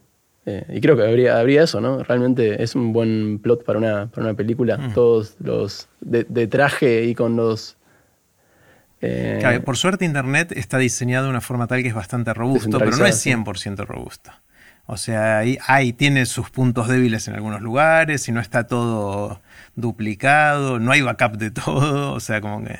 Sí, en ese sentido siempre pienso estas empresas que tienen cada vez más poder, que no son estados, no se votan, como Google, Facebook, eh, Apple, em, Twitter. Tengo una especie de, fe en que alguien se está ocupando. O sea, en, cualquier lugar en donde hay muchas personas, como ahí, tienen miles de empleados. Eh, no sé, tiene que haber un cierto control. Es, como que si no están deseando lo mejor, pueden cometer un error, tienen dando poder que la pueden cagar, digamos, pero ah, como que nos sometan a adrede tiendo a, no... y, no sé, viste, qué sé yo, pienso que los tipos quieren lo mejor, incluso por, por términos de negocio. Eh, lo que pasa es que, bueno, a veces también hay, hay ciertas lógicas que te llevan a, pensar que eso no es tan así. Eh, nada, cómo funcionan los algoritmos. Sí, pero esos son efectos inesperados de un sistema complejo, es lo que hablábamos antes, ¿no? Que es tan complejo cómo funciona todo esto que no es que dijeron vamos a hacer, vamos a empezar a manipular la atención de la gente, porque no, fue un efecto colateral del modelo de negocios y cómo funciona la inteligencia artificial para eh, maximizar el tiempo que pasamos en cada uno de esos lugares, porque eso es lo que le mandaba el modelo de negocios. Ah, y esas cosas eh. son un peligro, creo. Eh, porque está cada vez más esparcidas y, no sé, de golpe, si todos los autos son autónomos, por ejemplo, está claro que no es un ridículo que nos subamos a algo que va a ciento y pico de kilómetros por hora con nuestros cuerpitos, eh, encima manejemos nosotros, con todos nuestros problemas de, de, todo. Eh, y si de golpe son todos los autos autónomos, o sea, todo lo que es eh, lo que está en Internet es hackeable, ¿no? potencialmente. Entonces aumenta el peligro, pues está todo cada vez más conectado. Mm, y la posibilidad de un ataque, eh, si se quiere, virtual a cosas, es mucho mayor que antes. Y eso no existía antes. O sea, un pueblo, sí, una guerra, podemos, te prendo fuego todo, pero es muy difícil atacar al mismo tiempo muchas cosas. Y con Internet se puede. Eh, y bueno, por otro lado, el riesgo nuclear que siempre estuvo, pero que de eso no hablamos mucho en este país porque en este país tenemos una suerte tremenda, en un, o sea, tenemos cosas terribles, como que la mitad de la gente es pobre, pero hay cosas eh, que no nos pasan, estamos en una punta del mundo, no, tenemos, no somos tránsito ni de narcotráfico, ni de conflicto entre países, no hay eh, etnias o, religiones tan enfrentadas, hay un montón de cosas que son ventajosas. Em, entonces no hablamos de algunos problemas que nos pueden llegar a afectar. Bueno, también no hablamos porque no tenemos mucha injerencia, entonces, ¿para qué vamos a perder el tiempo? Pero eh, la amenaza existencial a nivel nuclear es cada vez más grande. Lo que pasa es que, bueno, nosotros no, pinchamos ni cortamos en esa, pero si se pudre. Se pudre para se todos. Pudre para todos. Sí, sí. Facu, ¿qué te hubiese gustado saber cuando empezabas, que no sabías, que ahora sabes? ¿Qué le dirías al Facu más joven? Creo que algo en relación a esto de la, de la complejidad. Mm. Como que como que eh, vea un poco más allá. eh, que está bien la pasión y, el ímpetu, pero que, que no sea tan... Eh, que no trate de simplificar las cosas porque las cosas son, son más complejas. Eh, lo cual eso no, no de vuelta no, no, hace que sean inabordables y que no haya que, bueno, son complejas, vamos, que cuán complejas, adelante. pero sí, sí no pensar que, que, eso, que la gente que tiene ideas que para mí no son positivas, eh, es, mala o idiota, eh, como mucho ser más empático y también aprender, ¿no? Como, porque muchas veces te va a pasar que aprender algo que te hace cambiar de idea o aprender algo que no te hace cambiar de idea, pero te hace transmitir tu idea mejor. Antes hay, hay un concepto que creo que viene de Daniel Dennett, que es el de heterofenomenología. ¿Cómo es? Heterofenomenología, que es analizar la, experiencia consciente como si fueras un científico desde afuera, sin juzgarla, como lo que es.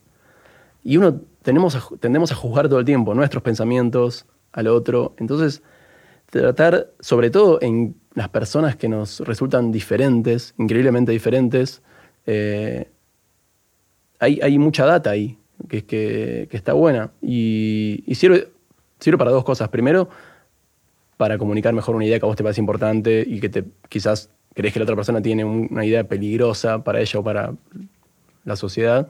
Entonces te, ayuda a transmitir mejor tu idea. Pero más cuando no hay conflictos así ideológicos o morales, te ayuda a aprender un montón sobre la otra persona. De decís, wow, esta persona tiene una vida, una experiencia tan diferente y, y esto existe. Como le diría que reniegue menos de lo que es y le parece extraño o peligroso o malo y trate de entenderlo, porque si es algo que no querés cambiar, o que no tiene nada de malo, está buenísimo como te, abre eh, el mundo, ¿no? Eh, porque conoces más el mundo. Y si es algo que sí querés cambiar, eh, vas a dejar de negarlo y lo vas a asumir como una cosa que existe y eso te va a ayudar a, a diseñar mejor tu comunicación o tu estrategia para intentar cambiar eso en vez de patalear e ir en contra de una idea que te parece que, no va. Mm. ¿Qué sentís, Facu, que pensás o opiniones que tengas que son distintas a la mayoría de la gente que te rodea? ¿En qué pensás distinto? Creo que esto te decía antes que la, gente en el contexto adecuado es buena y si no es buena es porque algo pasó con el contexto y como no elegimos ni los genes ni otro contexto, tenemos que tener mucho cuidado a la hora de juzgar eh, de vuelta, lo cual no quiere decir eh, que, no, que no tengamos que hacer cosas al respecto porque, porque los seres humanos funcionan de una manera y, quizás funciona el sistema como está, o por lo menos los principios, como está seguro que no funciona, pero, pero sus intenciones. Y me parece que, la, mayoría de las personas no piensan así. Eh, creo que, y ahí me siento, yo no hablo mucho de esto porque es como que entras, te peleas con todos. Te peleas con lo de derecha, te peleas con lo de izquierda porque es, transversal, porque creo que esto de deshumanizar eh, o, de, o de construir malos les pasa a todo el mundo. Entonces, trato de no construir malos, no por eso justificarlos, y, creo que, que, no todo el mundo hace eso, que automáticamente es tipo, este es bueno, este es malo, y, ya. O sea, de alguna manera querrías ser un gris con alta confianza, eh, con lo que hablamos antes. Esto de que ponerte en algún lugar en esta tensión respecto a prejuzgar o ignorar, digamos, o, ser punitivo en, un extremo y en mm. otro ignorar, y pararte en algún lugar en el medio que permita unir esto, ¿no? De alguna manera. Sí, pero es muy difícil. Yo sé. Es muy difícil porque todos tienen razón. Es lo que hace el gris de alta confianza. El gris de alta confianza no genera consenso porque dice, no, vos estás diciendo una boludez, vos estás diciendo una boludez, yo tengo razón. Si no, los dos tienen razón. Claro, los dos tienen razón. Entonces, eh, nada, volviendo al, te matan a, tu viejo en un, robo y, vos tenés razón. Te sacaron a lo, más parecido, o llevarlo a un extremo a un hijo. ¿Cómo, no vas a pensar que el tipo de este tiene que, le tiene que pasar lo peor del mundo? No, eso no te va a devolver a tu hijo. Y simplemente vas a... y, y no entendés de dónde salió que una persona pueda hacer semejante locura. Mm. Eh, no tiene solución. Lo, que tiene los grises de alta confianza es que no sé si, si, sirven. Eh, me, parece interesante como concepto. Todavía no le he encontrado una, una aplicación directa. Una aplicación directa, eh, pero me parece que está bueno investigar eso. Bueno, lo que da ese, ese estudio, esa investigación que hicimos juntos, es que si el objetivo es poner de acuerdo o tratar de acercar a gente que está en los dos extremos con posiciones de muy firmes en el extremo de algún debate, aborto sí o no, eh, lo que fuera, eh, esta ley sí o no, derecha o izquierda, lo que fuera en cada una de las cosas, que la tenés muchas más chances de lograr acercar a ellos si tenés al gris con alta confianza en, sobre en la mesa, conversando con ellos, ¿no? Esa es la, aplicación concreta. Bueno, aborto es un caso muy, muy emblemático de cómo se da esto, de que unos piensan... Hay un, hay un eh, bueno, Louis ahora está cancelado porque, creo que con, este razón. Louis C.K. Louis C.K., sí pero tiene un de los últimos precancelación, tiene uno muy bueno, eh, en donde obviamente él, está a favor de la despenalización del aborto, pero está muy bien como transmite lo que siente una persona que está en contra del aborto, y es que para esa persona vos estás matando a un bebé, cosa que no harías. Entonces, si no entendés eso, no entendés lo que piensa otra persona, vos, o de un lado tipo em, eh, asesinos de ingenieros y del otro lado asesinas de pibas, es como que ese tipo de discursos no sirven para nada y no son ciertos. No son ciertos porque ninguna de las dos personas piensa realmente eso.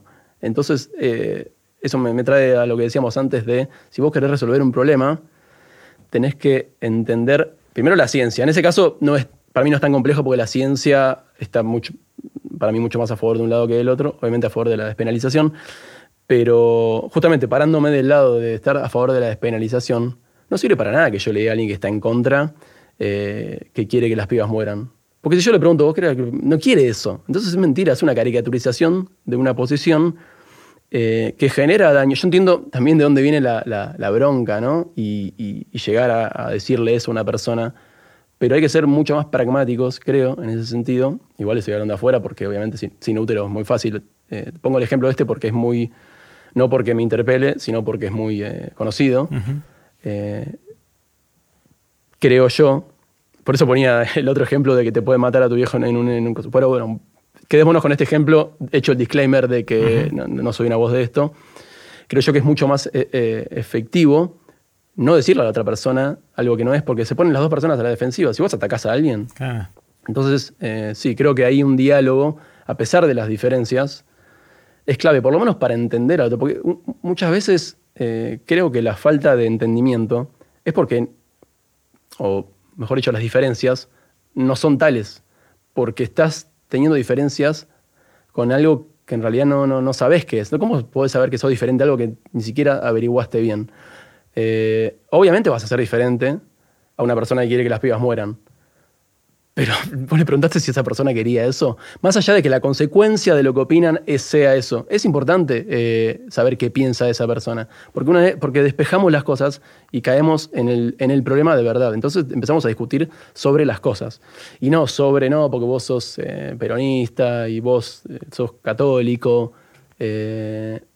Ahí empezamos a hablar de otras cosas y, se parecen capas y nos atacamos personalmente. Creo que esos son es el tipo de cosas que, no ayuda a ninguna conversación. Por eso para mí es importante que las conversaciones se den en, el aspecto de la mejor evidencia disponible y cuáles son los valores morales básicos. Eh, porque si tu valor moral es la palabra de Dios, no es una conversación como transmisible, porque yo no, no, podemos tener una conversación alrededor de eso. Obviamente la ciencia, ah, digamos, no, hay, no existe la verdad absoluta, pero sí hay mejores maneras de equivocarnos menos con respecto a lo que el mundo es.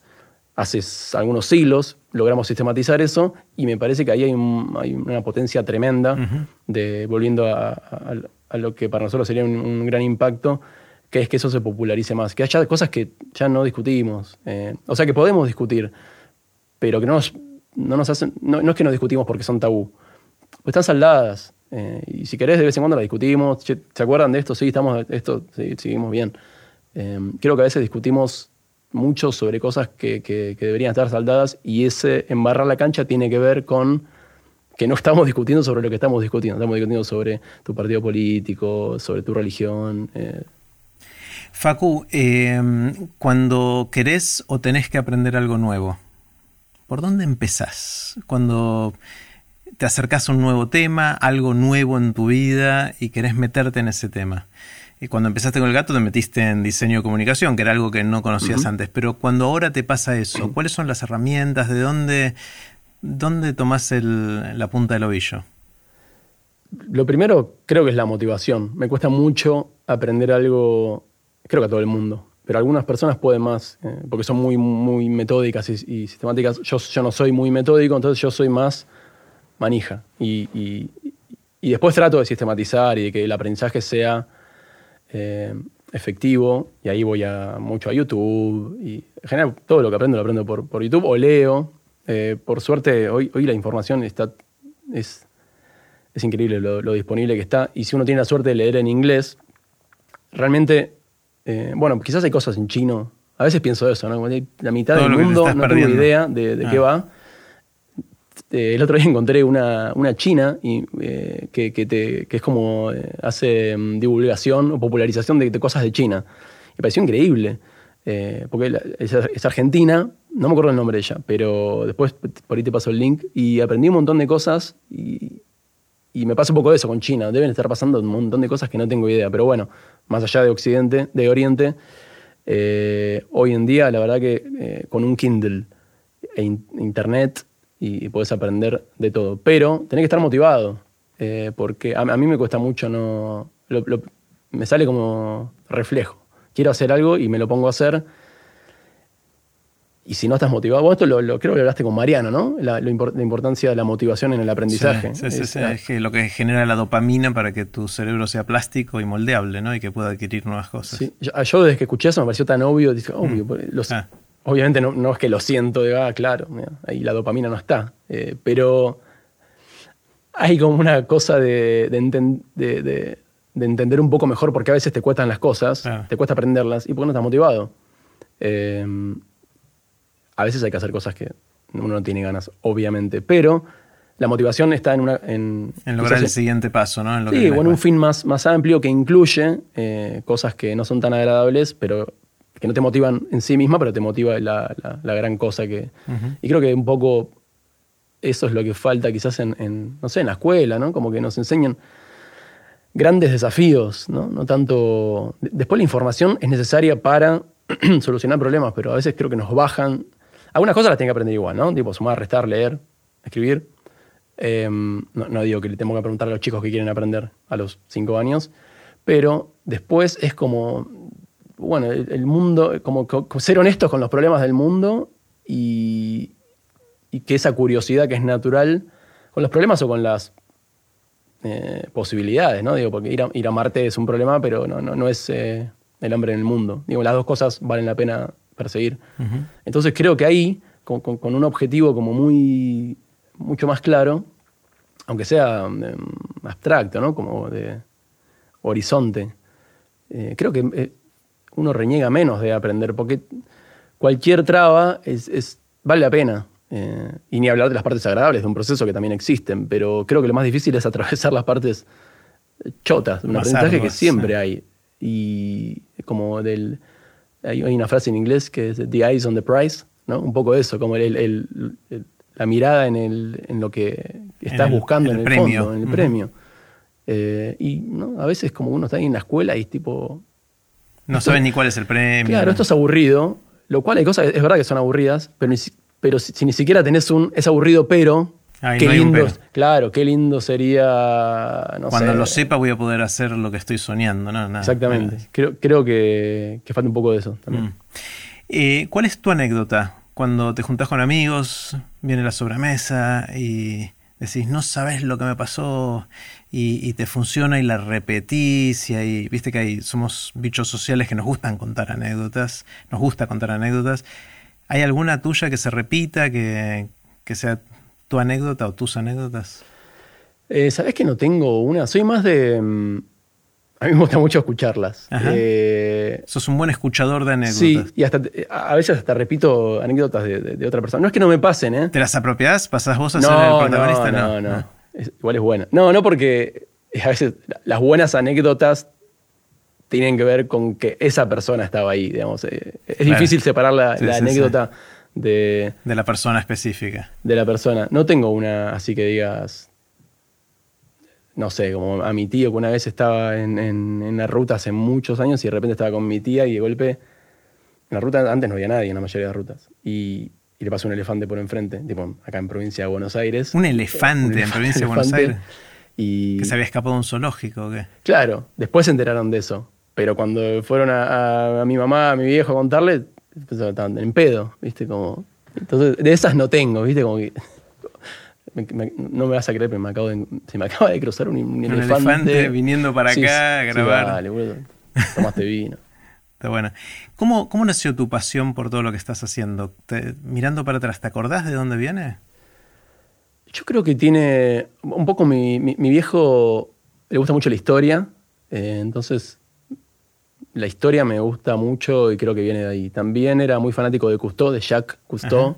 Entonces, eh, la naturaleza y el mundo submarino, que es un universo aparte, creo que me, gusta mucho desde ahí. Y también de los misterios de chico pegan mucho. Tenía un librito del Triángulo de las Bermudas, que no sé en qué quedó eso, no sé si siguen pasando cosas ahí, pero en un momento estaba muy de moda, por lo menos cuando yo era chico. Eh, o bueno, mucha NASA, y estar muy al, Ahora menos, mira, ahora menos que antes estoy al día de las misiones, pero en ese momento las, sabía todas. El, me parecía increíble el, espacio. siempre quise entender nuestra situación cósmica, digamos. Eh, que, a veces son preguntas que tenés al lado de, de, la humanidad o de la naturaleza, y a veces son preguntas mucho más amplias. Pero, no sé, me parece que siempre quise, eh, no resolver, porque creo que esto no se, va, a resolver nunca, pero siempre quise eh, ahondar en ese camino a eh, tratar de entender de qué va todo esto. por eso me interesa la conciencia, pero también las partes más de, si se quiere, más evolución del cosmos, origen. Y esas cosas se cruzan, ¿viste? Cuando te pones a estudiar esas cosas, no te digo que todo tiene que ver con todo, pero en algún momento te chocas con la naturaleza de la conciencia, la naturaleza de la materia y, la historia, eso es increíble, ¿no? Y los últimos siglos de, entender la física, la luz, eh, no sé, todas esas cositas de... Y la tecnología me gustaba mucho, chico, también. Eh, ahora, mm, como la cosa futurista, ¿viste? Como mm. saber qué va a pasar. No sé por qué no. Tenemos, bueno, es una cosa eh, bastante humana el, el planear y nada, el futuro es incierto, entonces todo el tiempo estamos tratando de, proyectar qué, podría pasar. Y entonces los, la, tecnología es como que ahí se juega mucho porque nada, aparece la última cosita y se, supuestamente todos vamos a tener, y a veces no es tan así, pero bueno, es, es el desafío ese de pensar cómo va a cambiar el mundo hacia adelante, obviamente, ¿no? Porque Está buenísimo. Bueno, Facu, gracias. Me, encantó conversar. Eh, seguramente tendremos otra conversación más adelante para ver cómo siguieron en, este camino. Eh, pero bueno, un lujo, un lujo siempre conversar. Siempre, Así que gracias. Lo mismo, Jerry, digo, eh, para mí es muy divertido y estimulante cuando, cuando charlamos, así que cuando quieras. Espectacular, gracias. Gracias. Y así terminó la conversación que tuvimos con Facundo Álvarez Eduán. Espero que la hayan disfrutado tanto como yo. Te recuerdo que el próximo lunes tenemos una nueva reunión de la comunidad de Aprender de Grandes en la que vamos a profundizar sobre la conversación que tuvimos hoy. Si quieres ser parte, simplemente anótate en aprenderdegrandes.com barra comunidad. Es gratis, pero los cupos son limitados, así que apúrate. Puse los links de este episodio en aprenderdegrandes.com barra facu. Recuerden que pueden suscribirse para no perderse ningún episodio de Aprender de Grandes en aprenderdegrandes.com. Los espero en el próximo episodio de Aprender de Grandes, cuando les cuente lo que aprendo en mis intentos por seguir aprendiendo durante toda la vida y en las conversaciones que tengo con gente que admiro. Chau.